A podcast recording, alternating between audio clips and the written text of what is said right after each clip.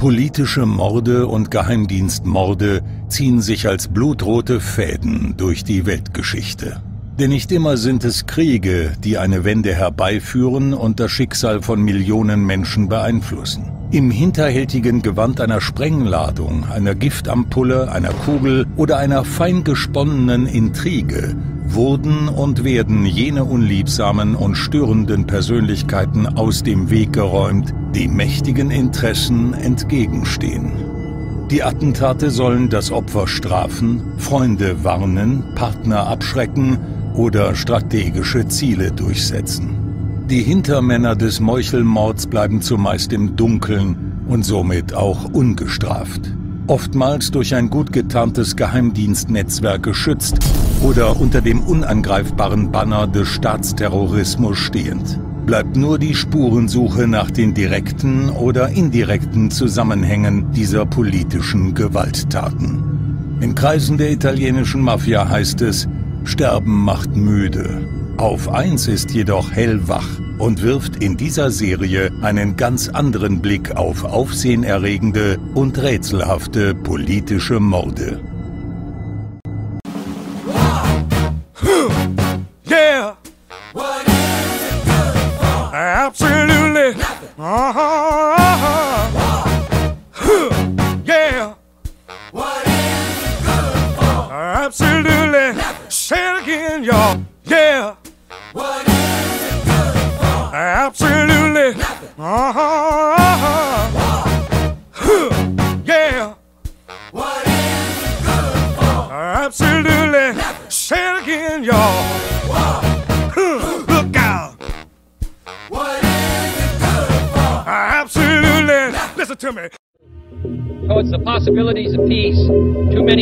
Is unreal. Am 10. Juni 1963 hielt der demokratische US-Präsident John Fitzgerald Kennedy eine Rede an der American University in Washington, D.C.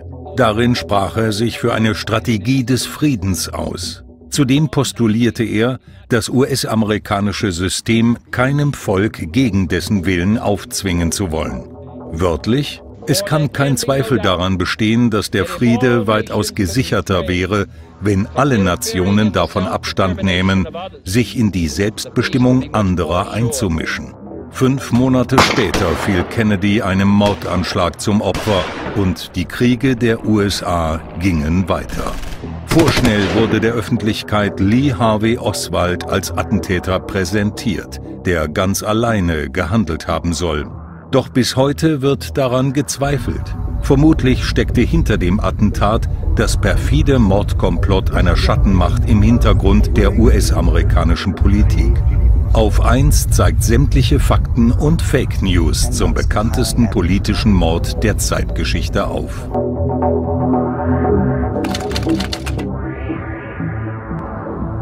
»22. November 1963, Dallas, Texas. Dieser Tag wird die Vereinigten Staaten von Amerika verändern. Und zwar für immer. Doch das ahnen die Amerikaner in diesen Stunden nicht. Auch keiner der 200.000 Schaulustigen, die die Straßen der neuntgrößten Stadt der USA säumen. Sie sind in Erwartung der Ankunft der Kolonne des smarten und beliebten Präsidenten John Fitzgerald Kennedy, die vom Flughafen Dallas Love Field ins Stadtzentrum fährt. Abgesehen von einer kleinen Verspätung verläuft bislang alles reibungslos. 12.30 Uhr. Der Fahrzeugkonvoi biegt von der Houston Street in die Elm Street ab. Plötzlich fallen Schüsse. Mindestens drei innerhalb weniger Sekunden. Andere glauben, mehr als diese drei Schüsse gehört zu haben. Panik bricht unter den Umstehenden aus. Menschen werfen sich und ihre Kinder zum Schutz zu Boden oder rennen davon. Einige Sicherheitskräfte laufen zum gegenüberliegenden Schulbuchlager, andere wiederum zu dem Grashügel in der entgegengesetzten Richtung, von wo aus sie glauben, dass die Schüsse abgegeben wurden. Niemand weiß, was eigentlich geschehen ist. Anders bei der Eskorte des Präsidenten. Begleitern und Sicherheitsleuten wird schnell klar, dass soeben ein Attentat stattgefunden hat. Der US-Präsident ist schwer verletzt. Auch der texanische Gouverneur John B. Connelly Jr., der in Kennedys Fort Lincoln mitgefahren ist, wurde von einer Kugel getroffen. 12.35 Uhr. Das Präsidentenfahrzeug erreicht das Parkland Memorial Hospital. Obwohl jede Sekunde zählt, dauert es über zwei Minuten, bis endlich zwei Notärzte und mehrere Pfleger mit einer Trage auftauchen, damit Kennedy notversorgt werden kann. Danach kümmern sich Ärzte um Gouverneur Connelly. Schon fünf Minuten später laufen die Nachrichtenticker heiß, vermelden ein Attentat auf den US-Präsidenten. Derweil kämpft Kennedy im Krankenhaus um sein Leben. Vergeblich. Um 13 Uhr wird bekannt, der 46-Jährige ist tot. Exakt um 13.38 Uhr übermittelt der sichtlich um Fassung ringende CBS News-Moderator Walter Cronkite den Fernsehzuschauern und der Welt diese traurige Gewissheit. Nur 14 Minuten nach dem Anschlag gibt die Polizei in Dallas bereits die erste Fahndungsmeldung heraus. In dieser Zeit wird auch der Streifenpolizist J.D. Tippett erschossen. Eine der Täterbeschreibungen passt auf den sogleich vermuteten Attentäter. Demnach soll es sich um einen dunkelhaarigen Weißen handeln, um die 30, 1,78 groß und 75 Kilo schwer. Hinweise zu seiner Kleidung gibt es keine, allerdings zu seinem Gewehr, vermutlich eine 30-30 Winchester. 13.50 Uhr. Der mutmaßliche Attentäter, der 24-jährige Lee Harvey Oswald, wird im Texas Theater Kino festgenommen. Ein Gewehr hat er nicht dabei, dafür jedoch einen 38er Revolver. 14.38 Uhr. Noch während Oswald von der Polizei verhört wird, findet am Flughafen an Bord der Air Force One die Vereidigung von Vizepräsident Lyndon B. Johnson als Nachfolger des ermordeten Präsidenten statt. Kennedys Frau Jacqueline, meist Jackie genannt, ist ebenfalls anwesend. Nicht nur die amerikanische Nation steht unter Schock. Weltweit brechen Menschen in Tränen aus. Aber Millionen können es nicht begreifen, dass John F. Kennedy nicht mehr lebt. Das Attentat stellt eine Zäsur, eine Zeitenwende dar. In nicht einmal zwei Stunden hat sich Amerika für immer verändert. Währenddessen wird der Leichnam des 35. Präsidenten der Vereinigten Staaten im Bethesda Naval Hospital in Washington obduziert. 24. November 1963, Keller des Rathauses von Dallas. Bei der Überführung in das Staatsgefängnis wird der mutmaßliche Attentäter Lee Harvey Oswald von dem Nachtclubbesitzer Jack Ruby vor laufenden Kameras in den Bauch geschossen. Nicht einmal zwei Stunden später erliegt Oswald seiner Schussverletzung. Ruby selbst ist ein ehemaliger FBI-Informant mit engen Kontakten zur Mafia. Seiner ersten Aussage nach war das Motiv für die Tat Jackie Kennedy einen Auftritt bei einem Prozess zu ersparen. Allerdings ist auch ihm kein langes Leben beschert. 1967 stirbt er an Lungenkrebs. 25. November 1963, Arlington National Cemetery südwestlich Washingtons. Beim Staatsbegräbnis von John F. Kennedy nehmen rund eine Million Menschen teil. Sein dreijähriger Sohn John reißt sich von Mutter Jackie los und salutiert vor dem Sarg seines toten Vaters. Am selben Tag wird Lee Harvey Oswald auf dem Shannon Rose Hill Memorial Park im texanischen Fort Worth beigesetzt. Eine Woche nach dem Attentat setzt der neu gekürte US-Präsident Lyndon B. Johnson die sogenannte Warren-Kommission ein, die die Umstände des Attentats klären soll. Benannt ist diese nach Earl Warren, dem ehemaligen Gouverneur von Kalifornien und mittlerweile obersten Richter der USA, der den Vorsitz in der Kommission führt. Weitere prominente Mitglieder sind der spätere US-Präsident Gerald Ford, der ehemalige Weltbankchef und Hochkommissar der Alliierten in Deutschland John J. McCloy sowie der höchst umstrittene frühere CIA-Chef Alan Dulles. Ausgerechnet der von Präsident Kennedy zuvor entlassene Auslandsgeheimdienstchef soll nun zur Aufklärung seines Todes beitragen. Entsprechend liefert die Untersuchung der Warren-Kommission das gewünschte Ergebnis. Oswald war ein Einzeltäter und auch dessen Mörder Jack Ruby soll allein und spontan gehandelt haben. Um jedoch zu dieser Schlussfolgerung zu kommen, ließ Präsident Johnson dafür eigens den Obduktionsbericht fälschen. Zudem hatte Dulles alles in seiner Macht Stehende getan, um die CIA aus dem Abschlussbericht herauszuhalten. So wurden all jene Ungereimtheiten, die nicht in das Attentatsbild passten, passend gemacht. Dabei waren die Tricks der Warren-Kommission und ihrer Konsorten offensichtlich. Nur jene Zeugenaussagen wurden berücksichtigt, die den angeblichen Tathergang sowie die Einzeltätertheorie stützen. Anderslautende hingegen einfach weggelassen. Bei Oswalds Polizeiverhören war kein Anwalt anwesend. Seine Aussagen wurden weder stenografisch noch per Tonband aufgezeichnet. Dafür wurden fragwürdige Indizien verwertet, Realitäten ausgeblendet und Beweise zugunsten des mutmaßlichen Attentäters komplett ignoriert. Tatsächlich hielt sich Oswald am Tag des Anschlags am Tatort in Dallas auf, und zwar an seinem Arbeitsplatz, einem Schulgebäude. Mehrere Zeugen haben ihn dort zwischen 11.50 Uhr und 12.20 Uhr gesehen, allerdings nicht, um am offenen Fenster stehend und mit dem Gewehr im Anschlag auf den eigentlich um 12.10 Uhr auf der Straße unter ihm vorbeifahrenden Konvoi mit dem Präsidenten zu warten. Vielmehr telefonierte Oswald und machte anschließend Mittagspause. Als die Polizei um 12.32 Uhr das Gebäude stürmte, war er gerade dabei, in aller Seelenruhe eine Cola aus dem Automaten zu holen.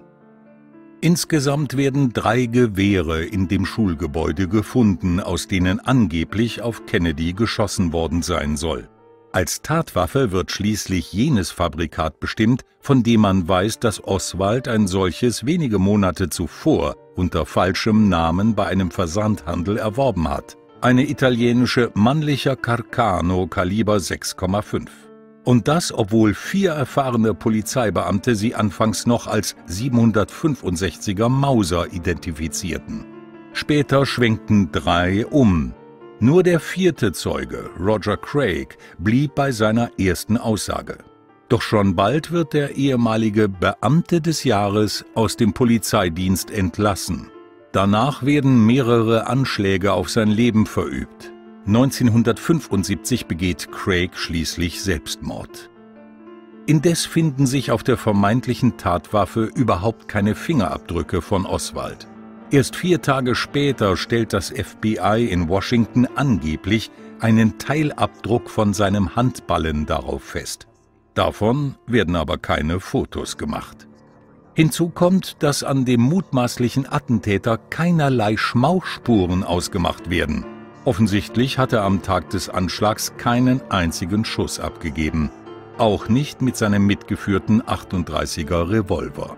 Auch die Kugeln dieser Waffe stimmen nicht mit jenen überein, die im Körper des kurz nach dem Attentat erschossenen Streifenbeamten J.D. Tippett gefunden wurden.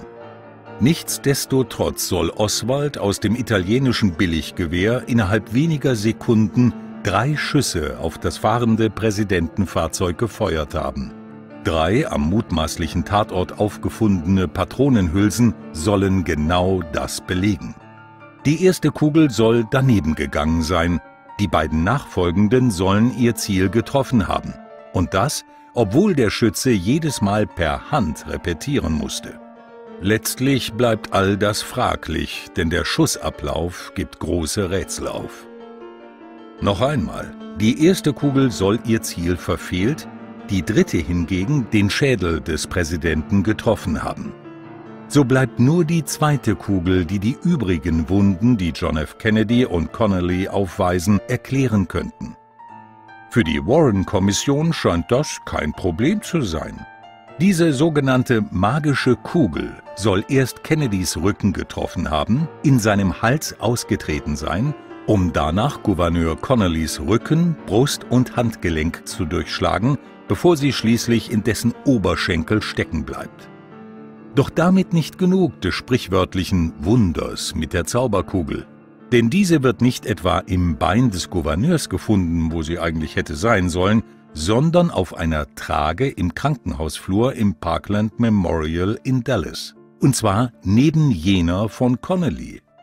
Ein wundersames, allen Gesetzen der Physik widersprechendes Phänomen oder aber eine faustdicke Lüge.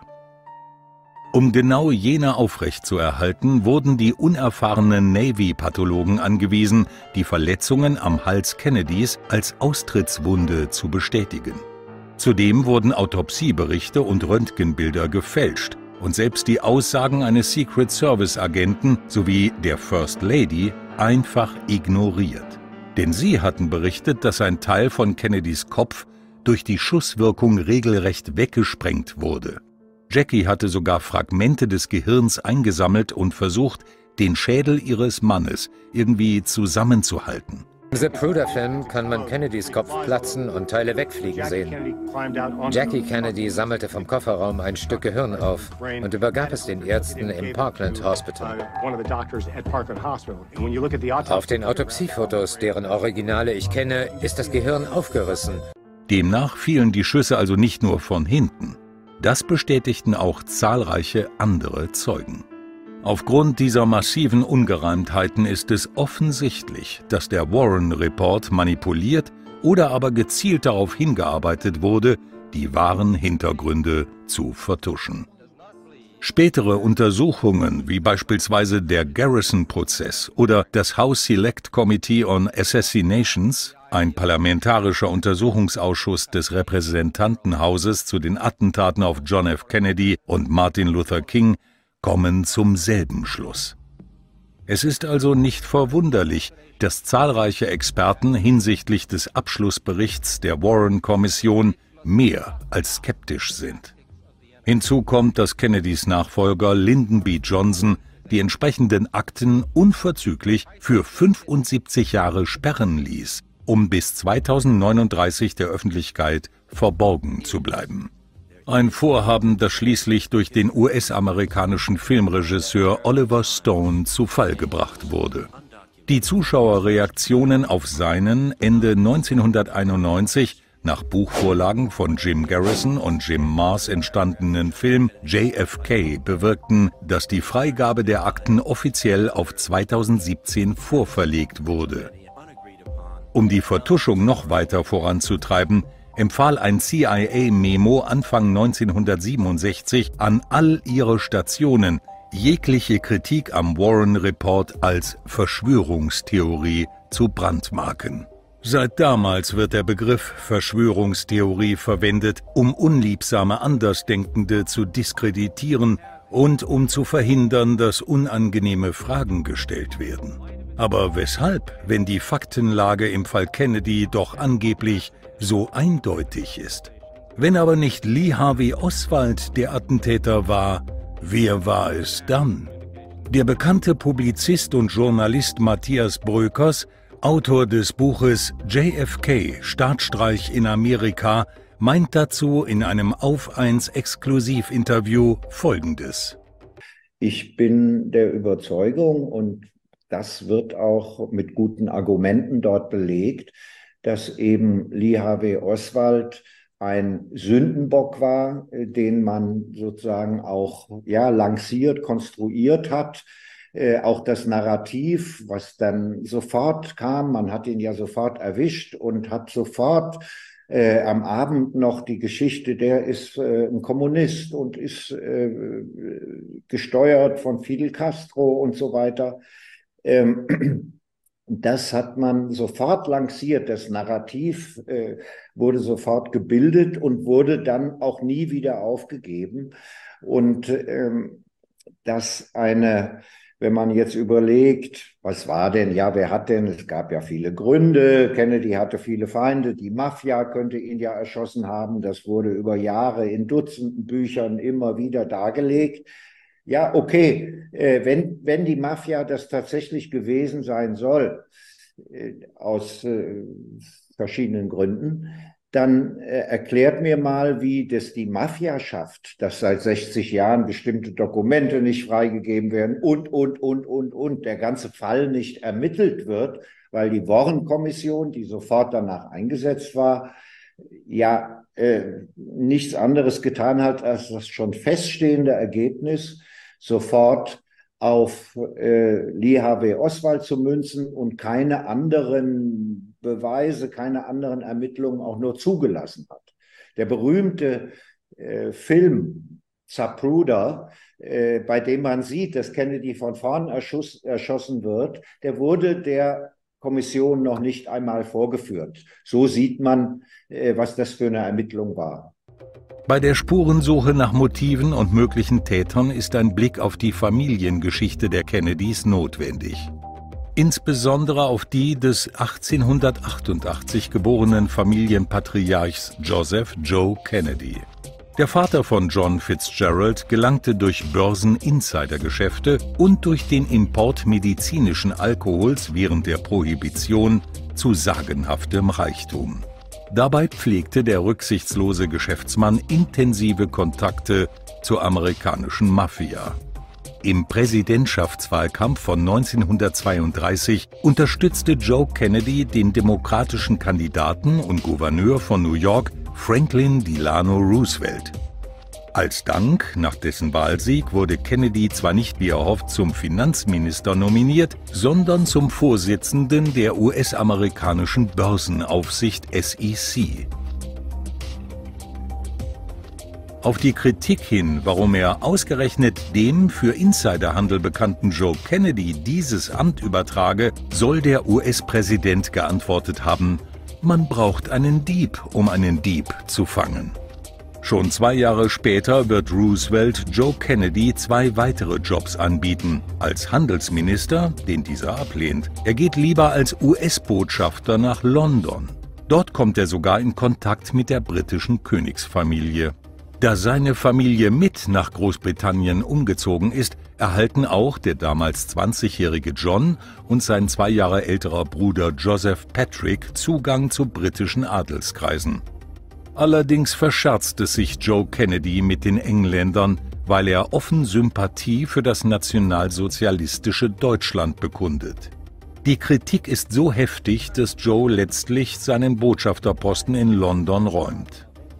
In den USA unterstützt er 1940 Roosevelt erneut erfolgreich im Wahlkampf. Danach tritt er von allen Ämtern zurück. Als er nach dem Angriff auf Pearl Harbor wieder in die Politik will, wird er abgewiesen. Nun sollen seine Söhne politische Ämter übernehmen. Da der älteste Sohn Joseph Patrick Jr. im Zweiten Weltkrieg gefallen ist, liegen Joes ganze Hoffnungen auf seinen jüngeren Söhnen John und Robert, der Bobby genannt wird. John kehrt zwar als Kriegsheld heim, hat aber von Kindheit an schwere gesundheitliche Probleme. So leidet er unter anderem an Rückenproblemen, Asthma, zahlreichen Allergien, an der Fehlbehandlung seines Reizdarmes und einer Unterfunktion der Nebennierenrinde.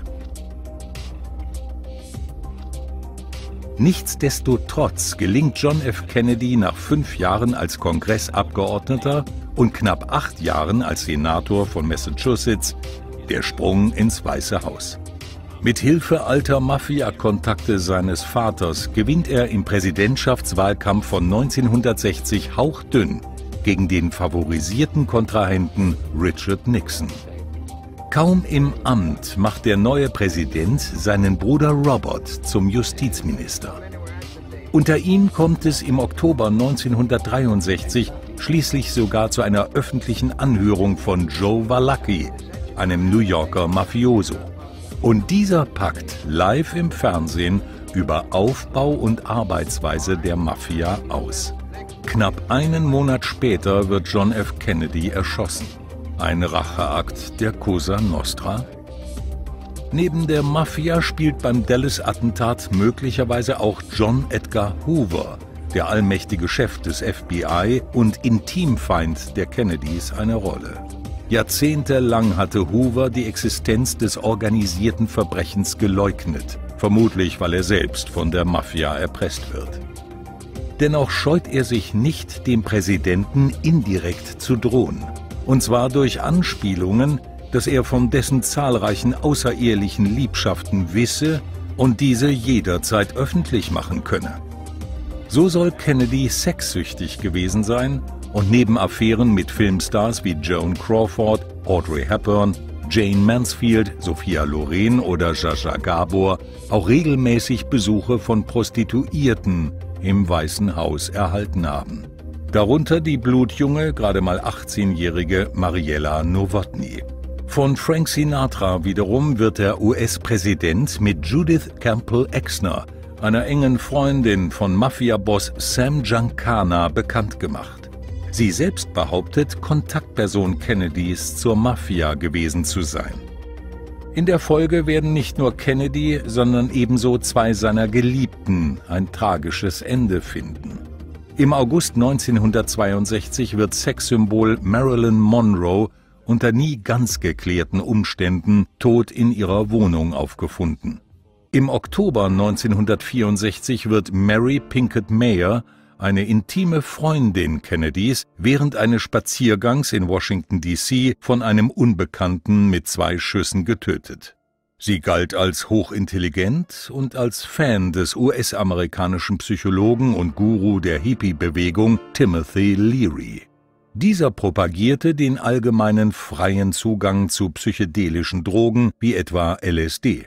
Mary jedenfalls soll auch Kennedy zur Bewusstseinserweiterung durch Rauschmittel animiert haben. FBI-Chef Hoover verachtet den Lebenswandel des jungen Präsidenten, des Playboys im Weißen Haus. Zudem hält er ihn für unzuverlässig, unmoralisch und daher für erpressbar. Kurzum, für ein nationales Sicherheitsrisiko. Gründe genug, ihn aus dem Weg zu räumen oder zumindest beim Attentat bewusst wegzuschauen? Aber auch radikale Südstaatler kommen als Täter in Frage.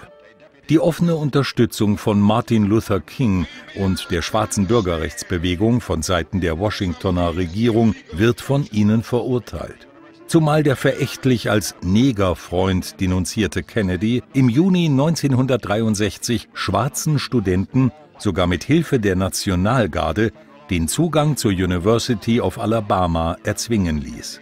Und das gegen den Protest von Gouverneur George Wallace, einem der bekanntesten Befürworter der Rassentrennung. Noch am Tag vor dem Kennedy-Attentat hängen Antikommunisten in Dallas Steckbriefe mit Kennedys Konterfei auf, auf denen sie ihm Hochverrat vorwerfen. Denn in seiner vermeintlichen Nachgiebigkeit gegenüber Kuba, der Sowjetunion und den Schwarzen glauben sie, eine kommunistische Verschwörung zu erkennen. Oder führt eine Spur der Täter vielleicht sogar nach Kuba? US-amerikanische Bestrebungen, die Karibikinsel zu annektieren, wenigstens aber zu kontrollieren und wirtschaftlich auszubeuten, existieren schon seit 1820. Etwa durch die United Fruit Company oder das organisierte Verbrechen.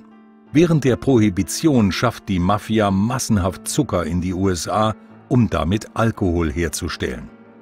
Nach dem Zweiten Weltkrieg will die Cosa Nostra Kuba neben Las Vegas sogar zum Glücksspielparadies machen, weil dieses dort im Gegensatz zur USA legal ist. Eine wahre Goldgrube, rund 300 Kilometer vom amerikanischen Festland entfernt. Aber nur so lange, wie Staatspräsident Fulgencio Batista auf der Gehaltsliste steht. Doch im Zuge der kubanischen Revolution 1958, bei der Fidel Castro eine maßgebliche Rolle spielt, wird Batista gestürzt. Mit seiner Flucht wird das Ende der Mafia auf Kuba eingeleitet. Danach werden Grundbesitz und Vermögenswerte verstaatlicht, auch jene von amerikanischen Firmen. Weder die Mafia noch die wohlhabenden Exilkubaner, die sich in die USA absetzen, verzeihen Castro. Vielmehr fordern sie von den Amerikanern Vergeltung. Im Zuge dessen und im Rahmen des Geheimprojekts Mongoose will die CIA die kubanische Revolutionsregierung stürzen. Der Umsturz misslingt, genauso wie die Dutzenden Mordversuche auf Fidel Castro. 1961 kommt es schließlich zum Invasionsversuch in der Schweinebucht im Süden Kubas. Noch unter Kennedys Vorgänger Dwight D. Eisenhower wurde diese Operation von der CIA vorbereitet. Die rund 1300 von ihr trainierten Exilkubaner, die am Strand landen, werden innerhalb von drei Tagen von der kubanischen Armee besiegt. Zuvor hatte John F. Kennedy die von der CIA verlangte Unterstützung der Invasion durch das Militär verweigert. Er will keinen Krieg mit den Russen riskieren, mit denen sich Castro verbündet hat. Für das Debakel in der Schweinebucht übernimmt der US-Präsident öffentlich die Verantwortung. Und er entlässt CIA-Chef Alan Dulles aus dem Amt, weil er sich von ihm getäuscht sieht. Kommen aufgrund dieser Ereignisse neben Fidel Castro also Exilkubaner oder gar die CIA selbst als Attentäter in Betracht? Auch Bekenntnisse ehemaliger CIA-Mitarbeiter wie die von E. Howard Hunt legen dies nahe, tragen letztlich aber mehr zur Verwirrung als zur Aufklärung des Geschehens bei. Andere wiederum beschuldigen den KGB, den Geheimdienst der Sowjetunion. Schließlich hielt sich der angebliche Einzeltäter Lee Harvey Oswald längere Zeit dort auf. In den Staaten zurück fiel er als Verteiler kommunistischer Flugzettel auf. Doch nicht einmal die Kennedys werden ihm später die Rolle eines gehirngewaschenen Manchurian Candidates oder eines russischen Auftragskillers abnehmen. Über einen engen Freund, den Journalisten und Maler William Walton, lässt Robert Bobby Kennedy dem sowjetischen Staatschef Nikita Khrushchev ausrichten, dass seine Familie nicht an eine Beteiligung seines Landes am Attentat glaubt. Vielmehr will Bobby als zukünftiger Präsident das freundschaftliche Verhältnis zu Khrushchev anscheinend wieder aufleben lassen. Auch die sogenannte Notenbankverschwörung, die ebenso thematisiert wurde, erscheint als Motiv für das Attentat eher unwahrscheinlich.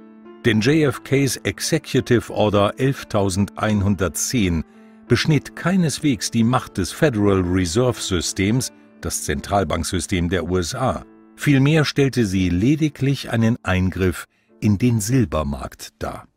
Und auch für die vielfach kolportierte Behauptung, der Präsident hätte die FED auflösen wollen, gibt es keinen Beleg. Zumal die Banker wohl kaum die Mittel dazu gehabt hätten, den amtierenden US-Präsidenten vor den Augen seines Sicherheitsapparates zu ermorden, einen passenden Sündenbock zu präsentieren, Akten zu sperren, Beweise zu fingieren, Zeugen mundtot zu machen und Pressemeldungen zu kontrollieren. Bei der Kennedy-Familie setzt sich die Vermutung durch, dass John Fitzgerald von inländischen Gegnern getötet und somit das Opfer einer Verschwörung wurde. Sein Vorgänger Dwight D. Eisenhower gab eventuell bereits einen Hinweis auf die Täter. In seiner im Fernsehen übertragenen Abschiedsrede drei Tage vor der Amtseinführung des neuen Präsidenten warnte Eisenhower vor dem unzulässigen Einfluss und dem möglichen Machtmissbrauch durch den militärisch-industriellen Komplex. Acquisition of unwarranted influence, whether sought or unsought, by the military-industrial complex. Einer fest etablierten Macht im Staate, die das Geschäftsmodell einer dauerhaften Kriegswirtschaft beinhaltet und deshalb von ihm als Defense Establishment bezeichnet wurde. Während des Zweiten Weltkriegs stellten die Amerikaner ihre komplette Wirtschaft auf Kriegsproduktion um. Das bescherte insbesondere Rohstoff- und Rüstungskonzernen nie dagewesene Gewinne. Dementsprechend war deren eigentlicher Feind der Frieden. Denn nur wenn die USA ständig in neue Kriege getrieben wurden, rollte der Rubel. Demgegenüber trat nun JFK ins Präsidentenamt, der von Kriegen nichts mehr wissen wollte. Vielmehr hatte er die Invasion auf Kuba verhindert strebte eine Kooperation mit dem Erzfeind der UdSSR an und wollte das Land aus Vietnam heraushalten. Damit war John F. Kennedy drauf und dran, das lukrative amerikanische Geschäftsmodell des Defense Establishments zu zerschlagen. Und genau das konnte das Konglomerat aus Militärs, Rüstungsindustrie, Politikern und Banken niemals zulassen. Das sieht auch Matthias Bröckers so. Kennedy war ja als kalter Krieger, als klassischer kalter Krieger in, ins Amt gekommen. Ja, er wollte gegen die Sowjetunion und gegen Kuba und die Kommunisten und so und hat dann aber in seiner Amtszeit schon gleich am Anfang als er verweigerte der CIA und den Militärs die Luftwaffe gegen Fidel Castro, also gegen Kuba einzusetzen, hat äh, im Lauf seiner Amtszeit dann in den ersten zwei Jahren einen großen Wandel durchgemacht, indem er nämlich sich vom kalten Krieger zu einem ja, äh, Friedenspolitiker äh, mental zumindest entwickelt hat und das durchsetzen wollte. Er wollte nicht äh, ja, Kuba erobern mit einer Invasion.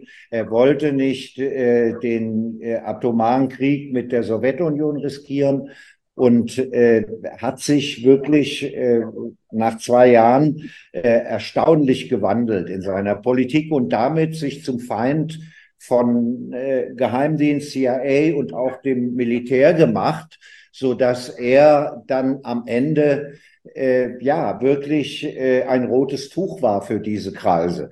Und dann im November 63 ist er auf Wahlkampftour. Er wäre mit einem Erdrutschsieg wiedergewählt worden und hat seinen engsten Mitarbeitern und vielen schon gesagt, wenn ich wieder Präsident bin, fahre ich nach Moskau und mache einen Friedensvertrag. Und das war sein Sargnagel sozusagen. Und dann hat man ihn beseitigt.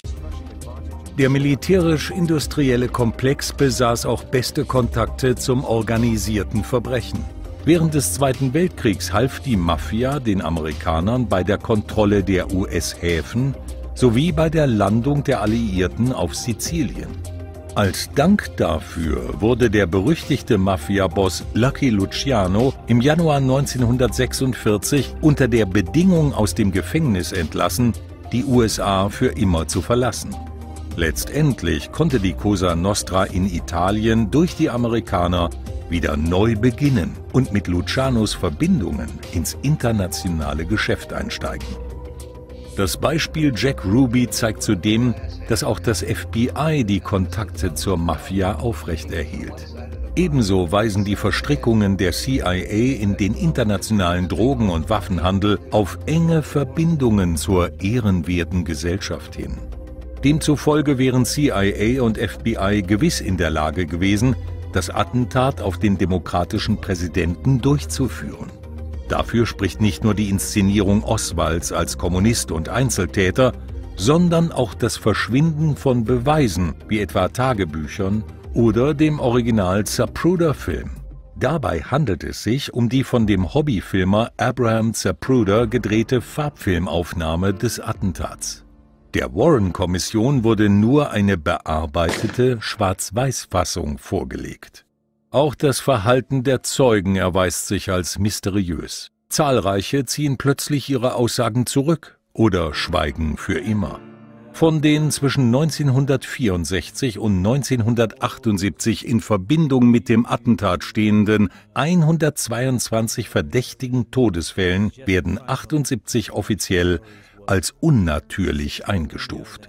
Darunter Tötungsdelikte, Selbstmorde, Unfälle und unbekannte Ursachen. Weitere Merkwürdigkeiten Beinahe wäre Lee Harvey Oswald gar nicht zum angeblichen Kennedy-Attentäter geworden.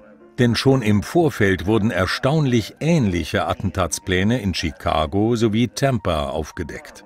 Bei demjenigen, der angeblich in Chicago den Anschlag auf den Präsidenten durchführen wollte, handelt es sich um Thomas Arthur Valley. Ebenso wie Oswald ein ehemaliger Marine. Und genau wie dieser arbeitete er zuvor in einer für Spionageflüge zuständigen Radarstation in Japan. Zudem hatten beide mit Anti-Castro-Kubanern zu tun. Trotz dieser Gemeinsamkeiten dürften sie sich kaum untereinander abgesprochen haben. Da CIA und FBI miteinander verfeindet waren, spricht nichts dafür, dass sie freiwillig bei der Beseitigung Kennedys zusammenarbeiteten. Sie hätten es wohl auch nicht vermocht, den Secret Service oder das Militär aus den Ermittlungen herauszuhalten. Demnach musste es eine übergeordnete Stelle gegeben haben, die diese Operation koordinierte. Eine wäre der von Eisenhower benannte militärisch-industrielle Komplex. Eine andere wären Geheimgesellschaften.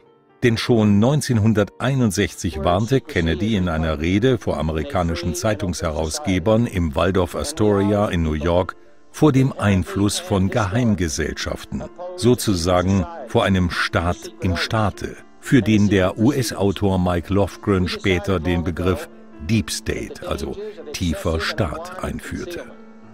Demzufolge stellt sich tatsächlich die Frage, ob das Attentat vom 22. November 1963 nicht eher ein Staatsstreich war. Der erste wäre es gewiss nicht. Für Matthias Brökers ist der Fall jedenfalls eindeutig.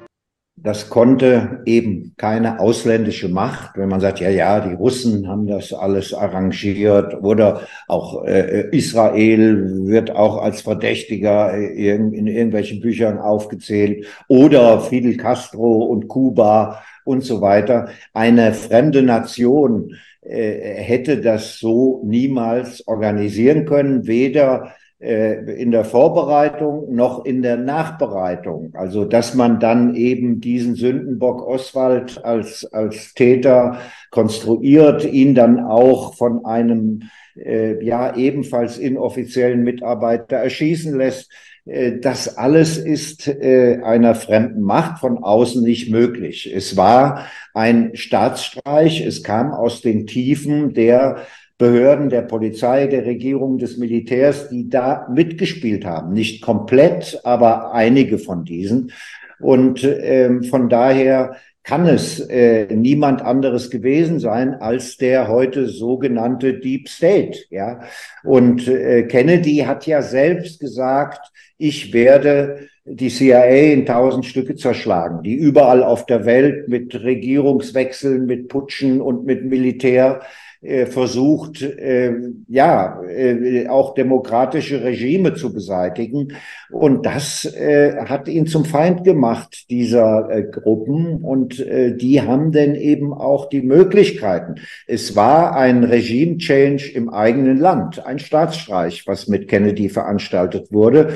Anders sieht das Thorsten Schulte in seinem neuen Buch Die große Täuschung, John F. Kennedys Warnung und die Bedrohung unserer Freiheit. Für ihn führt eine Spur nach Tel Aviv. Also ich habe hier einmal in der Hand einen Brief, äh, der stammt von John F. Kennedy. Äh, dieser Brief äh, ging am 15. Juni 1963 in Tel Aviv ein, der Hauptstadt Israels, und sollte am 16. Juni 1963 dem damaligen Ministerpräsidenten Israels David Ben-Gurion überreicht werden. Dieser Brief ist aus meiner Sicht ein Schlüsseldokument es gibt äh, drei ähm, Motive. Äh, ich fand es äh, hochinteressant, dass Jürgen Elsässer in der aktuellen Kompaktausgabe erstmalig angesprochen hat, dass John F. Kennedy ein Gegner des israelischen Atomwaffenprogramms war. Äh, das äh, ist, äh, um diesen Schleier schon mal zu, zu lüften, dies ist eines der Motive. Ein zweites Motiv führte dazu, dass ein israelischer Minister laut einem Memorandum des US-Außenministeriums einen Tag erstellt vor der Ermordung John F. Kennedys, sich darüber bitterlich beschwerte, ähm, in der UNO von der US-Regierung belogen worden zu sein. Ich denke, ein einmaliger Vorgang. Und ich werde, auch das zeige ich hier schon mal, ein Dokument zeigen aus dem US-Justizministerium, das Mordmotiv Nummer drei, welches ähm, ähm, so noch kein Autor, nach allem, was mir bekannt ist, äh, thematisiert hat. Ähm, und äh, die Zuschauer können also schon erahnen, äh, ähm, ähm, äh, aus welcher Richtung also die Bedrohung John F. Kennedys stammt. Und sie können somit auch erahnen, ähm, ähm, äh, den roten Faden, wo dieser rote Faden seinen Ausgang hat. Zweifelsfrei keine Einmischung von außen gab es 1933 beim Versuch einer Gruppe von Geschäftsleuten und Militärs, den damaligen US-Präsidenten Franklin Delano Roosevelt aus dem Amt zu putschen. Zu ihrem Pech verweigerte sich diesem Vorhaben gerade der General, der für ihn ins Amt gebracht werden sollte. Stattdessen machte jener Medley Darlington Butler den Umsturzversuch publik. Wenig überraschend fand eine diesbezüglich eingesetzte Untersuchungskommission keine Beweise gegen die Beschuldigten. Noch fünf Jahre danach sprach Roosevelt von einer in der Geschichte einzigartig wachsenden Konzentration von Macht in privater Hand. 1896 wiederum beschlossen die damals reichsten Männer der USA, nämlich John D. Rockefeller, Andrew Carnegie und JP Morgan, die Präsidentschaft für ihren Kandidaten einfach zu kaufen. Kein Wunder also, dass 2014 eine Studie der Princeton-Universität zu dem Ergebnis kommt, dass die Politik der USA von Gruppen bestimmt wird, die die Interessen der Wirtschaftsmagnaten vertreten. Somit sei die USA keine Demokratie mehr, sondern eine Oligarchie. Das Kennedy-Attentat hat vielen Amerikanern klargemacht, dass es gewiss nicht der Präsident ist, der das Land regiert. Letztlich stellt sich also die Frage, wem der Tod des 35. US-Präsidenten überhaupt nützte. Der 36. US-Präsident Lyndon B. Johnson jedenfalls ließ die US-Kriegsmaschinerie umgehend wieder anlaufen. Unter ihm mutierte das Vietnam-Debakel zum viertblutigsten Krieg der amerikanischen Geschichte, der die Nation zudem in eine tiefe Krise stürzte. Und auch die tödlichen Attentate auf den schwarzen Bürgerrechtler Martin Luther King am 4. April 1968 sowie auf Robert Kennedy am 5. Juni 1968, die beide für eine Politik des Friedens standen, sprechen eine eindeutige Sprache. 60 Jahre später finden sich gleich zwei Kandidaten im Rennen um die US-Präsidentschaft 2024, die JFKs Politik fortsetzen könnten. Donald Trump, enger Freund des 1999 tödlich verunglückten Präsidentensohns John F. Kennedy Jr., sowie Robert F. Kennedy Jr., Neffe des ermordeten US-Präsidenten. Aufgrund der bereits genannten Hintergründe ist es nicht verwunderlich, dass die Schattenmacht, der tiefe Staat, alles daran setzt, beide Kandidaten zu diskreditieren. Trump soll juristisch und propagandistisch vernichtet werden. Kennedy, ein Impfgegner und Corona-Skeptiker, wird als Verschwörungstheoretiker denunziert. Seine eigene Partei, die Demokraten, versagte ihm die Unterstützung und die demokratische Biden-Administration sogar Personenschutz. Um die Vorwahlen zu umgehen, ließ er sich nun als Parteiloser aufstellen. Donald Trump, der einzige Präsident, unter dem die USA in keinen neuen Krieg verwickelt wurden, kündigte mehrfach an, den tiefen Staat vernichten zu wollen. Und ein Ziel von Robert F. Kennedy Jr. ist die Zerschlagung der CIA. Beide Absichten stellen politischen Sprengstoff dar. Genug für weitere Attentate? Sicher darf sich jedenfalls niemand fühlen.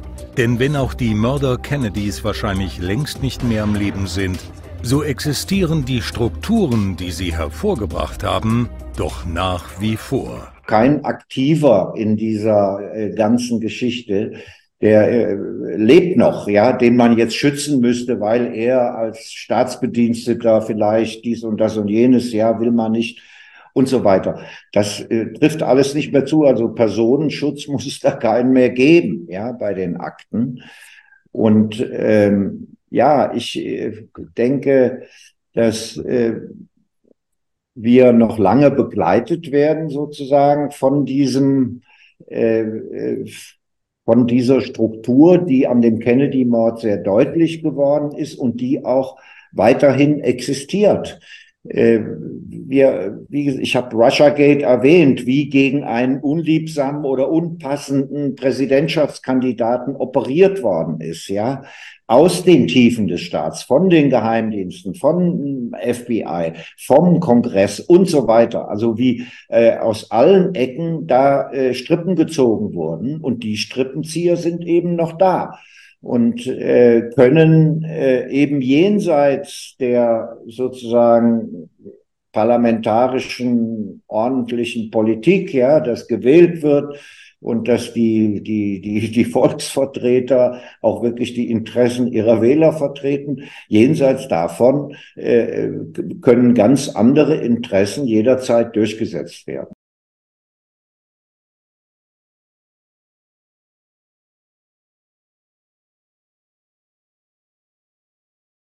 Alfred Herrhausen, Chef der Deutschen Bank, und Detlef Carsten Rohwedder, Präsident der Treuhandanstalt. Zwei Namen, die für zwei mysteriöse und bis heute unaufgeklärte Morde im Zusammenhang mit dem Geschehen der Wende von 1989-90 stehen. Wie keine anderen haben die Attentate die Bundesrepublik erschüttert und internationale Schockwellen ausgelöst verwoben in einem undurchsichtigen Netz aus Terror, Geheimdiensten, Politik, Wirtschaft, Finanzen, Globalismus, Treuhandanstalt und deutscher Wiedervereinigung. Bis heute wird eine offizielle Version erzählt, die selbst an eine Verschwörungstheorie erinnert.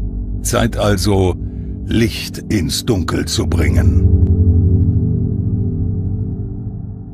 Donnerstag, 30. November 1989, 8.34 Uhr. Der gepanzerte Mercedes des Vorstandssprechers der Deutschen Bank, Alfred Herrhausen, passiert eine zwischen zwei Begrenzungspfosten der Straße montierte Infrarotlichtschranke. Verbunden ist diese mit einer 88 Meter langen, unter der Erde verlegten und scharf geschalteten Zündleitung. Kaum einen Kilometer von Herrhausens Haus entfernt detoniert die aus sieben Kilogramm TNT-Sprengstoff bestehende und wie eine panzerbrechende Mine konstruierte Bombe.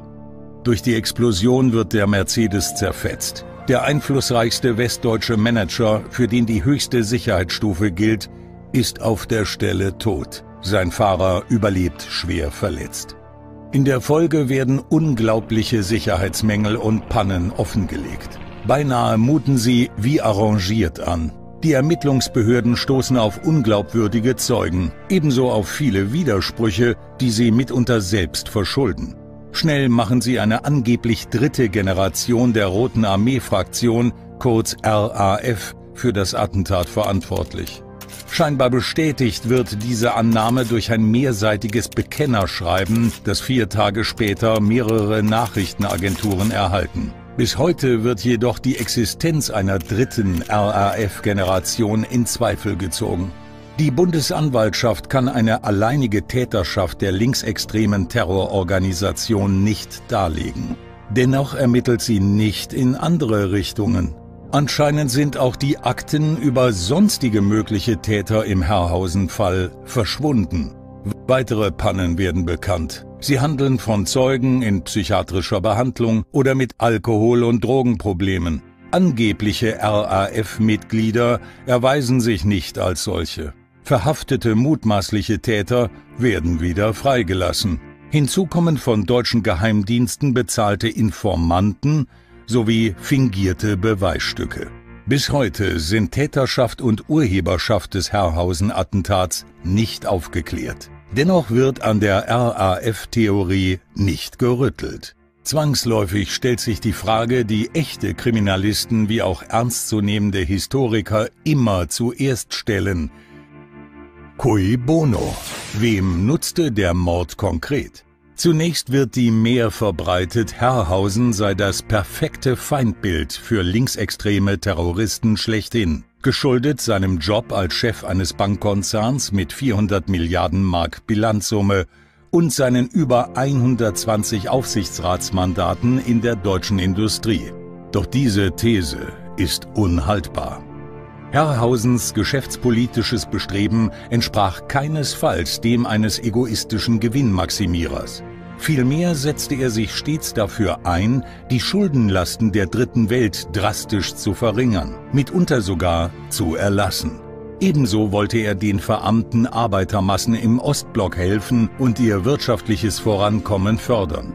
Zudem äußerte er sich kritisch zur Schaffung einer europäischen Zentralbank, damit stellte sich der Topmanager indirekt gegen Eurokraten, Globalisten und Federal Reserve Bankster.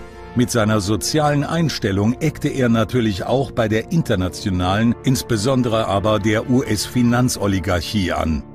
All das stand den politischen Zielen der linksextremen RAF eigentlich nicht entgegen, zumindest theoretisch. Ende September 1987 bei der Jahrestagung von Weltbank und Internationalem Währungsfonds in Washington forderte Herrhausen das bis dahin Undenkbare. Er wollte einen teilweisen Schuldenerlass in Höhe von bis zu 50 Prozent für die am stärksten verschuldeten Länder erreichen und damit zuweilen die Hälfte der Auslandsschulden der Entwicklungsländer streichen. Insbesondere betraf das die Banken des Federal Reserve Systems sowie britische Finanzinstitute, denn in den 1980er Jahren hatten gerade jene den armen Ländern immer höhere Kredite eingeräumt, ungeachtet dessen, dass nur 20 bis 30 Prozent der Leihbeträge durch Rückstellungen abgesichert waren. Ein Schuldenerlass in dieser Höhe hätte für einige US-amerikanische und britische Geldinstitute den Todesstoß bedeutet. Außerdem wollte Herrhausen eine Senkung der Schuldenlasten der Ostblockländer erreichen, wie beispielsweise von Polen. Sein letztes durchaus spektakuläres Geschäft ging eine Woche vor seinem Tod über die Bühne. Mit dem Erwerb der britischen Investmentbank Morgan Greenfell wollte er eine Entwicklungs- oder Aufbaubank zur Finanzierung projektgebundener Investitionen in Osteuropa und Russland errichten. Mit seinen zukünftigen Plänen jedenfalls hätte Herrhausen eindeutig die Interessen des IWF und der Weltbank ausgehebelt. Bis heute bedienen diese sich genau jener Wirtschaftsmafia-Methoden, die er anprangerte. Denn die gewährten Kredite und die enormen Zinsen können von den Schuldenländern kaum zurückbezahlt werden. So können die Verbindlichkeiten als Druckmittel eingesetzt werden, um die Politik in den Nehmerländern weitestgehend zugunsten von IWF und Weltbank zu beeinflussen. Im Zusammenspiel mit dem Petrodollar sind diese ausbeuterischen Methoden essentiell für die angelsächsische Machtdoktrin. In dieser weltgeschichtlich ebenso bedeutsamen wie explosiven Phase Ende der 1980er Jahre war der Multimilliardenmanager Herrhausen nicht irgendwer. Er wäre wohl höchstwahrscheinlich auch zu einer Schlüsselfigur für alle weiteren Entwicklungen in dem vom Kommunismus befreiten Osteuropa geworden. Dementsprechend stark engagierte sich dort die Deutsche Bank, argwöhnisch beäugt von der US-Konkurrenz, ebenso von der CIA. Der Auslandsgeheimdienst der Vereinigten Staaten warnte eindringlich vor der potenziellen Wirtschaftskraft einer reformierten Sowjetunion. Verfügte diese doch über mehr Rohstoffe als der Westen sowie über ein vorzüglich ausgebildetes Facharbeiterpotenzial. Deshalb waren die USA wenig an einer effektiven wirtschaftlichen Entwicklung der UdSSR interessiert. Herrhausens Visionen standen dem im Weg. Auch dessen Plädoyer, Berlin solle zur Lösung der internationalen Schuldenkrise Druck auf die US-Regierung ausüben, führte zu blankem Entsetzen bei US-Bankstern und Politikern. In jener Zeit wurde die Stimme des CIA-Kritikers Colonel Fletcher Prouty zum Herrhausen-Attentat laut, der erklärte, die meisten Terroristen sind bezahlte Agenten und Instrumente großer Machtzentren. Ein bestimmtes solches Machtzentrum wollte aus einem bestimmten Grund den Vorstandssprecher der Deutschen Bank an diesem Tag und auf diese Weise loswerden, um anderen eine Lektion zu erteilen. Demnach musste die Entscheidung über Herrhausens gewaltsames Ableben an anderer Stelle gefällt worden sein. Laut Colonel Prouty bestand ein Zusammenhang mit den imperialen Interessen des sogenannten British American Complex, kurz BAC ein Synonym für weltweite wirtschaftliche Interessen des ehemaligen Commonwealth und der amerikanischen Ostküste.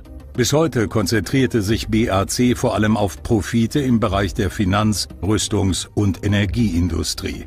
Ins Fadenkreuz der BAC geriet beispielsweise der am 28. Februar 1986 ermordete schwedische Ministerpräsident Olof Palme. Er hatte sozialdemokratische Debatten über Abrüstung mit den osteuropäischen Regimen geführt. Und das stand den Profitinteressen des BAC entgegen. Und auch der am 4. April 1979 gehängte pakistanische Präsident Zulfikar Ali Bhutto und die am 31. Oktober 1984 ermordete indische Ministerpräsidentin Indira Gandhi verletzten die Finanzinteressen des britisch-amerikanischen Kondominats. Zumal sie sich für eine Schuldenneuordnung der dritten Welt einsetzten, die mit Profitverlusten in Milliardenhöhe für die internationalen Banken einhergegangen wären. Ähnlich dem, was Herrhausen später forderte.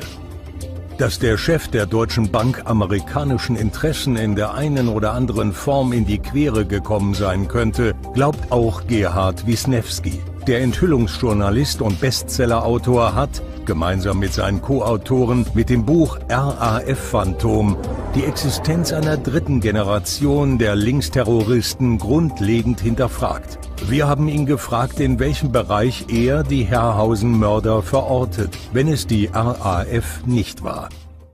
Also meine Kollegen und ich, wir haben das sehr ausführlich untersucht in dem Buch Das RAF Phantom 1992. Und da haben wir uns auch äh, die geschäftlichen Hintergründe von Herrhausen angeschaut, das ganze Umfeld, das Klima, in dem er ermordet wurde, neben den forensischen Spuren natürlich, die äh, verfügbar waren für, für Journalisten. Und äh, ja, da deutet sehr viel darauf hin, dass er also den Amerikanern im Weg stand, ja, indem er also, er hat ja damals darum gekämpft, die Deutsche Bank zu einer der zehn größten Banken der Welt zu machen. Das muss man sich mal vorstellen, wenn wir heute dieses Jammer-Institut äh, anschauen von Deutscher Bank, was daraus geworden ist nach seinem Tod.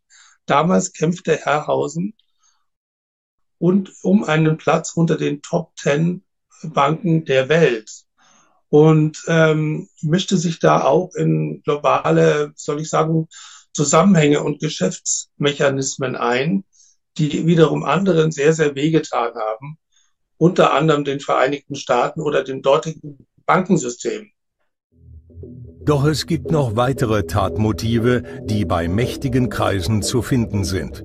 Es geht um nicht weniger als die weltpolitischen Entscheidungen der Wendezeit 1989-90 und um die deutsche Einheit, bei der auch der Topmanager Herrhausen eine Rolle spielte.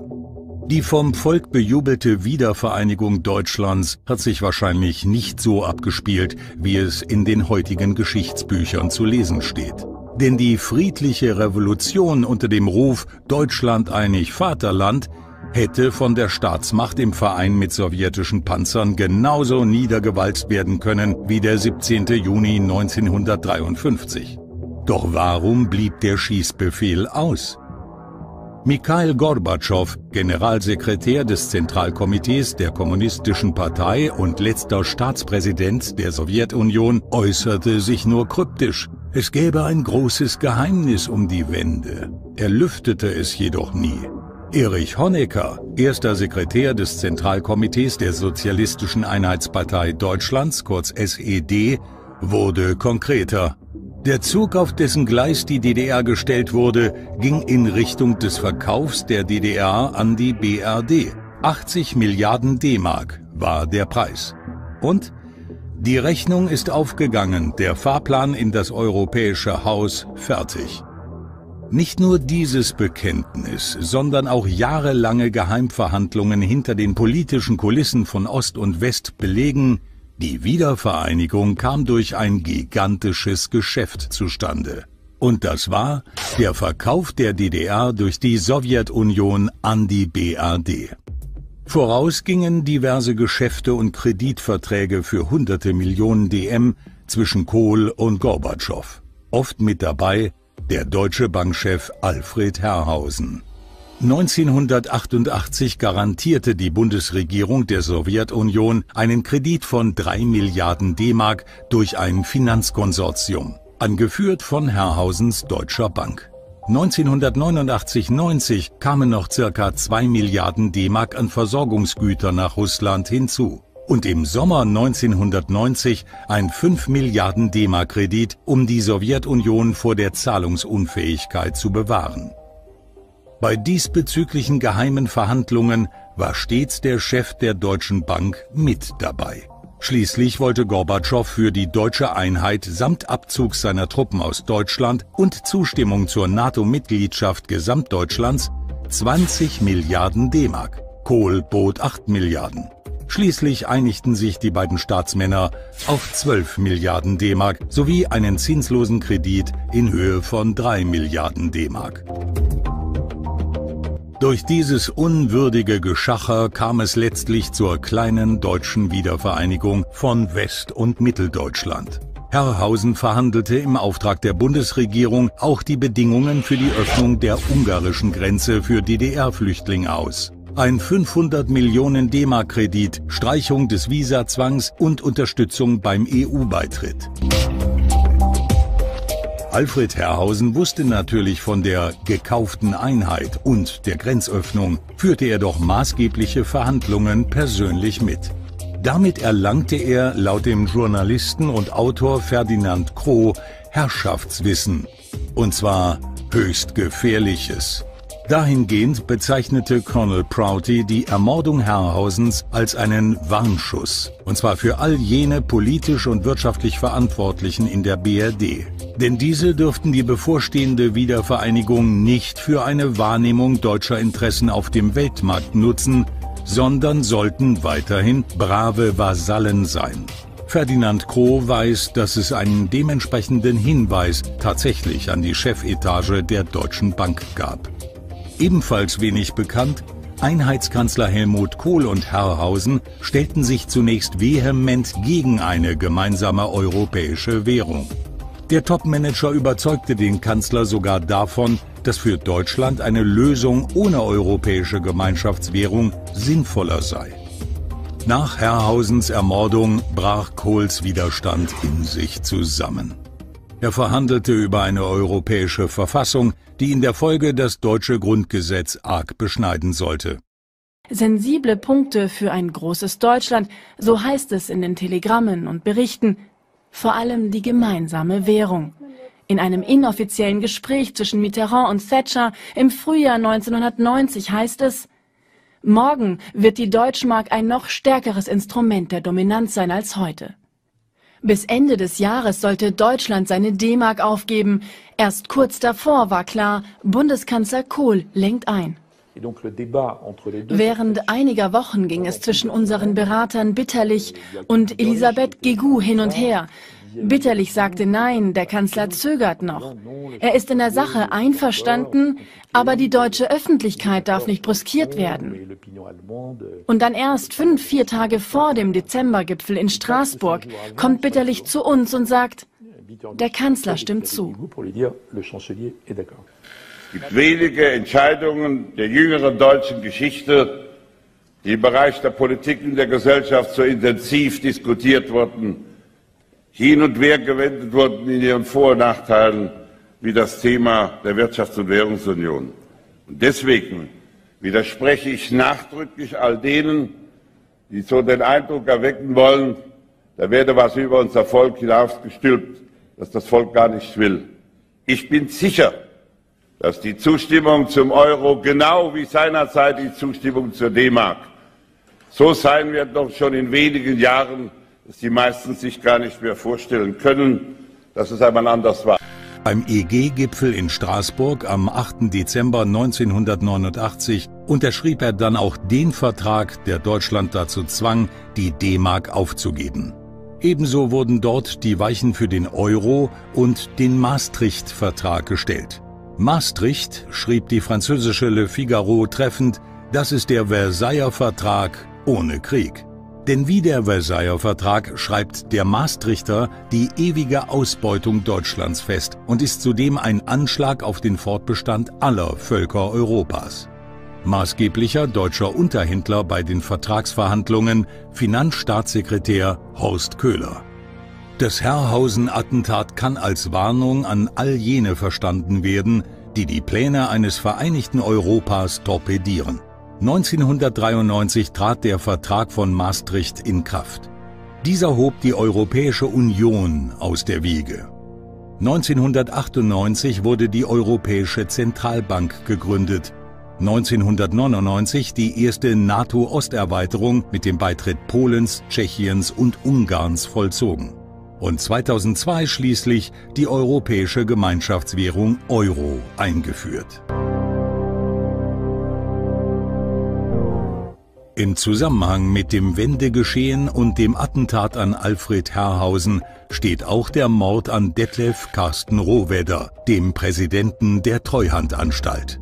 Düsseldorf-Niederkassel, Ostermontag, 1. April 1991, 23.30 Uhr. Detlef Carsten Rohwedder geht in sein Arbeitszimmer im obersten Stock der kleinen Villa Maximilian am linksrheinischen Ufer. Als er das Licht anmacht, feuert ein in einem gegenüberliegenden Schrebergarten versteckter Schütze aus circa 63 Meter Entfernung. Die Kugel trifft Rohwedder in den Rücken, zerreißt seine Aorta, die Luft und die Speiseröhre. Seine Gattin Hergard wird durch einen Querschläger eines erneut abgegebenen Schusses der linke Ellenbogen zerschmettert. Noch bevor der Notarzt eintrifft, erliegt der Treuhandpräsident seiner Schussverletzung. Der Täter entkommt unerkannt. Wie beim Attentat auf Alfred Herrhausen summieren sich auch in diesem Fall die Ermittlungspannen. Trotz der sofort ausgelösten Ringfahndung waren die Straßensperren in der Umgebung erst 30 Minuten nach dem Attentat aufgebaut. Nur die unteren Scheiben der Villa bestanden aus Panzerglas, die obere nicht. Dementsprechend musste der unbekannte Schütze Sicherheitsdienstinformationen besessen haben. Schon vier Tage vor den Schüssen aus dem Schrebergarten hatte sich Hergard Rohweder an die Polizei gewandt. Der Grund? Seit Wochen erhielt sie anonyme Anrufe mit Morddrohungen gegen ihren Mann. Trotz ihrer Bitte lehnten die Behörden einen verstärkten Polizeischutz ab. Mysteriös ebenso der Fund von drei Patronenhülsen im NATO-Standardkaliber 7,62 x 51 mm für militärische Sturmgewehre am Tatort. Unter einem Campingstuhl lag ein Bekennerschreiben der Roten Armee-Fraktion Kommando Ulrich Wessel. Obwohl Detlef Carsten Rohwedder bei den Sicherheitsbehörden als Ziel Nummer 1 galt, bekannte BKA-Präsident Hans-Ludwig Zacher danach, vor dem Hintergrund der Tat sei die Schutzgewährung in Düsseldorf ein bisschen dünn und dürftig gewesen.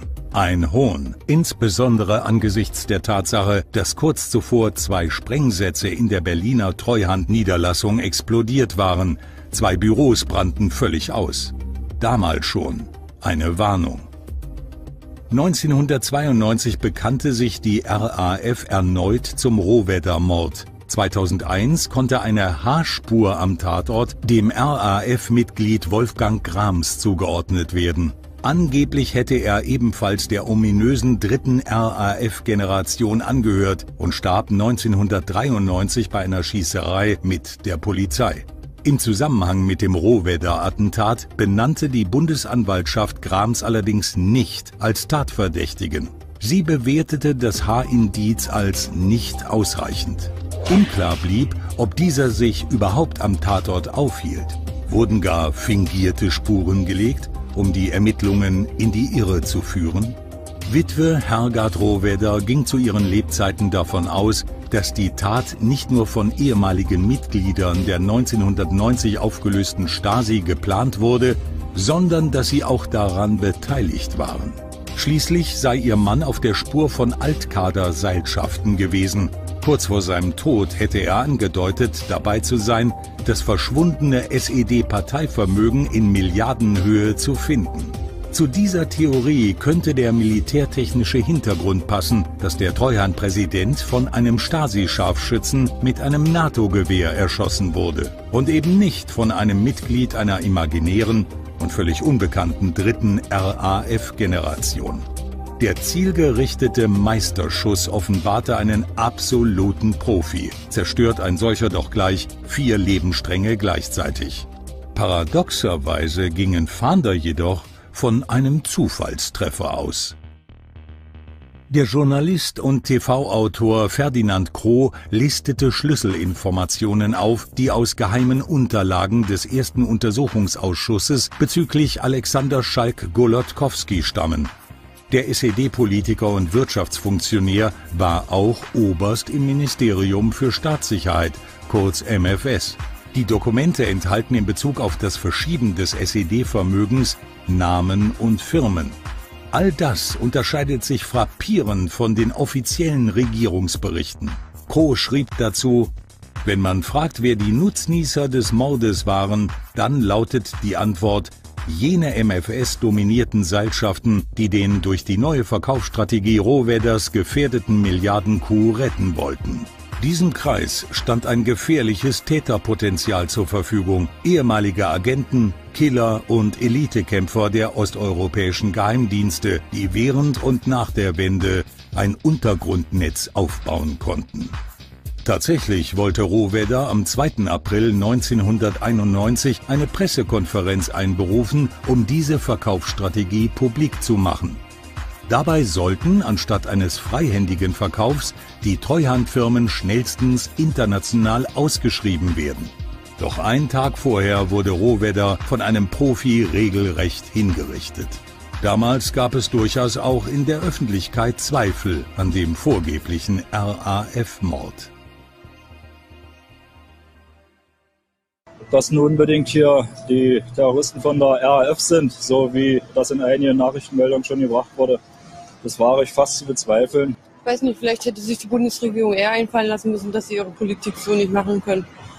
Und so. Und vielleicht wird ihnen klar, dass die fünf neuen Bundesländer ein einziges Pulverfass sind. Und dass hier was passieren muss, das war vorauszusehen irgendwo. Jahre später meldete sich ein ehemaliger Doppelagent zu Wort. Er gab Auskunft darüber, wie seiner Meinung nach die Tat an Rohwedder geplant und verübt wurde. Dieses Objekt diente der sogenannten Antiterroreinheit des MFS als Ausbildungs- und Schulungsobjekt für Personen, die im Ausland eingesetzt wurden oder im Ausland im Einsatz waren. Diese Leute kamen in der Regel alle ein bis zwei Jahre zu sechswöchigen Schulungen hierher und sollen in der Regel in ständigen Vertretungen oder Botschaften der DDR im sogenannten Operationsgebiet im Einsatz gewesen sein, also im kapitalistischen Ausland nach dem Verständnis der DDR. Wie auch immer, bis heute ist der Rohwedder-Mord offiziell genauso wenig aufgeklärt wie jener an Alfred Herrhausen. Auch hier stellt sich die Frage, wem gereichte das Attentat auf den Treuhandpräsidenten zum Vorteil? Gab es abgesehen von Stasi-Seilschaften noch andere, die ein Interesse an seinem Tod hatten? Die Spurensuche führt in die dunklen Abgründe der Endzeit der DDR.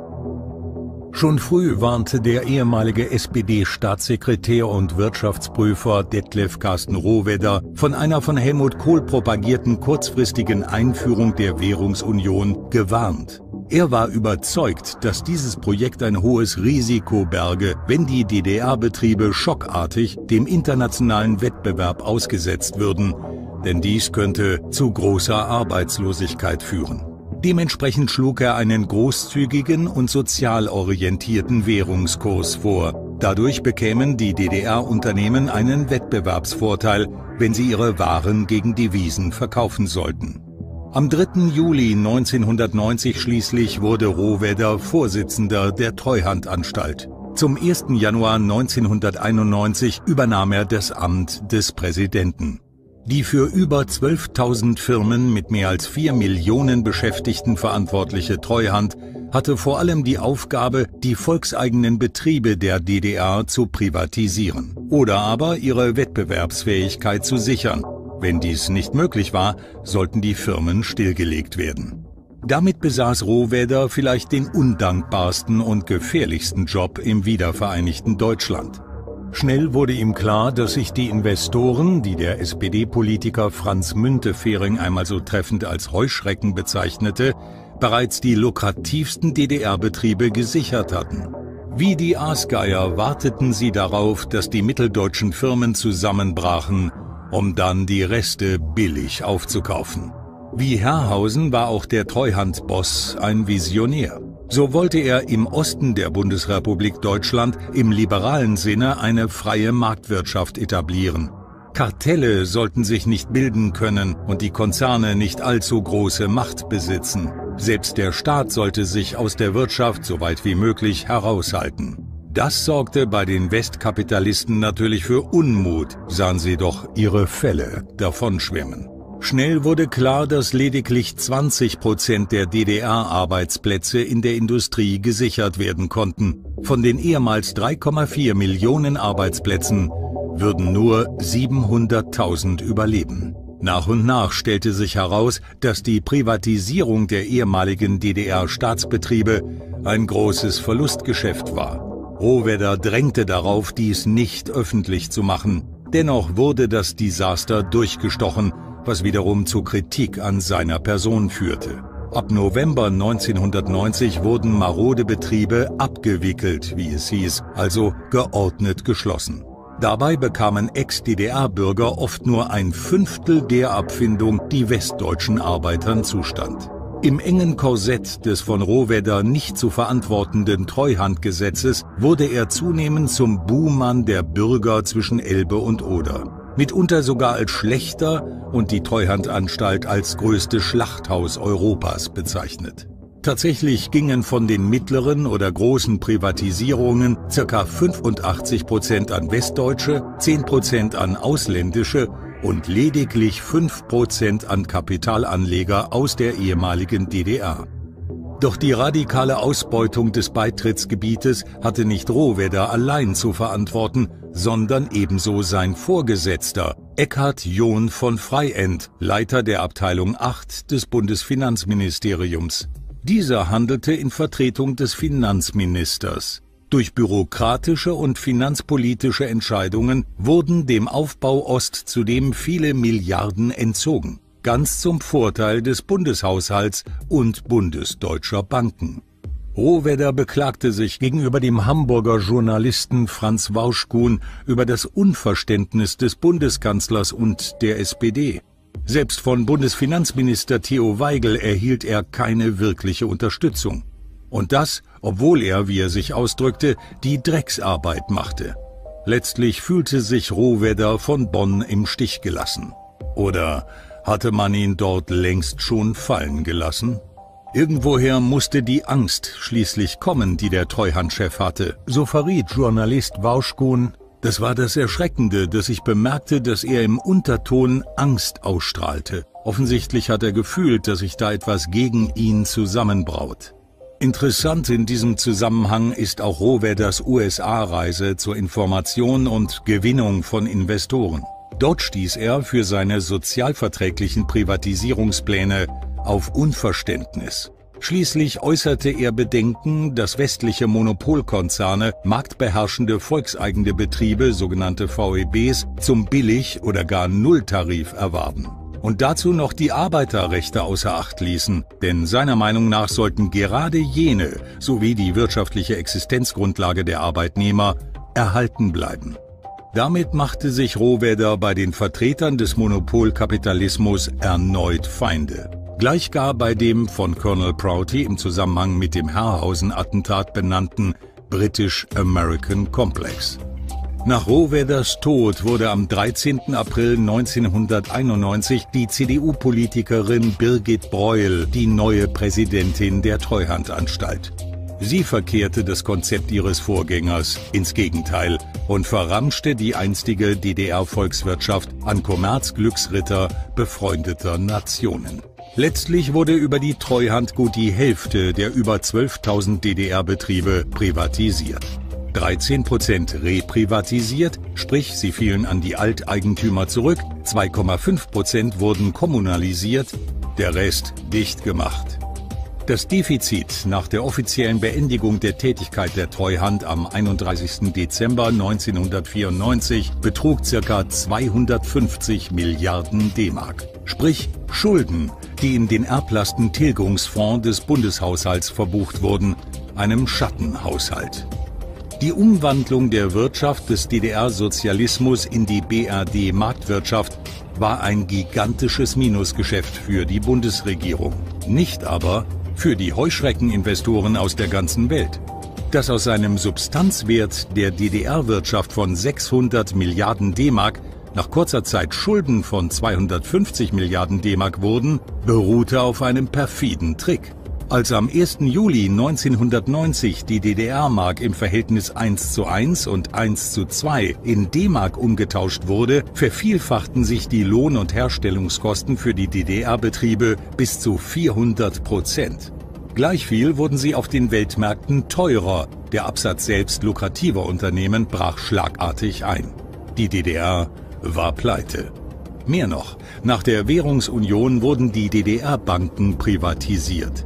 Danach sollten die Firmen die Staatskredite in harter D-Mark an die Privatbanken mit hohen Zinsen zurückbezahlen. So wiesen die ehemaligen VEB plötzlich 177 Milliarden D-Mark Schulden auf, die eigentlich gar keine waren.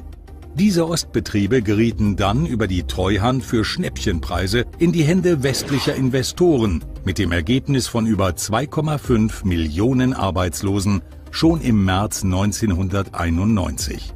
Ein gigantisches Raubgeschäft, von dem nicht nur Bundesfinanzminister Theo Weigel, sondern ebenso Horst Köhler, damals Staatssekretär im Bundesfinanzministerium, wohl gewusst haben musste. Wahrscheinlich wurde Köhler deshalb auch am 1. Mai 2000 Direktor des Internationalen Währungsfonds. Und irgendwo in diesem explosiven Gemisch lag das Motiv für Rohwedders Ermordung und keineswegs bei einer fiktiven dritten Generation der Roten Armee-Fraktion, für deren Existenz es keinerlei Beweise gibt. Dafür sprechen aber gewichtige Indizien für eine von Geheimdiensten konstruierte Kulisse, wie Enthüllungsjournalist Gerhard Wisniewski meint. Also ein ganz wichtiges Indiz ist ja, dass man nicht einen dieser Attentäter bis heute gefasst hat. 30 Jahre später oder über 30 Jahre später wir reden hier immerhin von acht äh, sehr hochkarätigen Morden oder von acht Morden an sehr hochkarätigen Persönlichkeiten der Bundesrepublik. Kein einziger davon wurde aufgeklärt. Ähm, wir haben ja dagegen bei, bei, ich sag mal in Anführungszeichen, normalen Morden, äh, bei normalen erkannten Morden haben wir eine Aufklärungsquote von 95 Prozent. Bei diesen RAF-Morden der dritten Generation von 0 Prozent. Also wenn einem das nicht zu denken gibt, dann, dann weiß ich nicht, ja. Und dann haben ja auch die Behörden selber zugegeben, äh, sie haben eigentlich keine Ahnung, wer diese Leute waren, diese Attentäter. Es gab praktisch keine Spuren.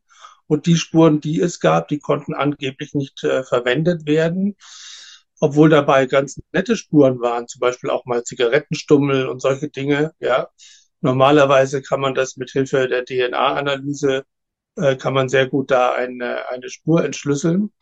Und das ist auch nicht geschehen. Also hier wird meiner Meinung nach dilatorisch gehandelt und Obstruktion betrieben. Und das deutet für mich darauf hin, dass das, dass diese Morde keinen, wie soll ich sagen, natürlichen oder autonomen Hintergrund haben. Möglicherweise zählen auch die von der Bild-Zeitung als RAF-Rentner bezeichneten angeblichen Angehörigen der dritten Generation zur Aufrechterhaltung dieser Kulisse.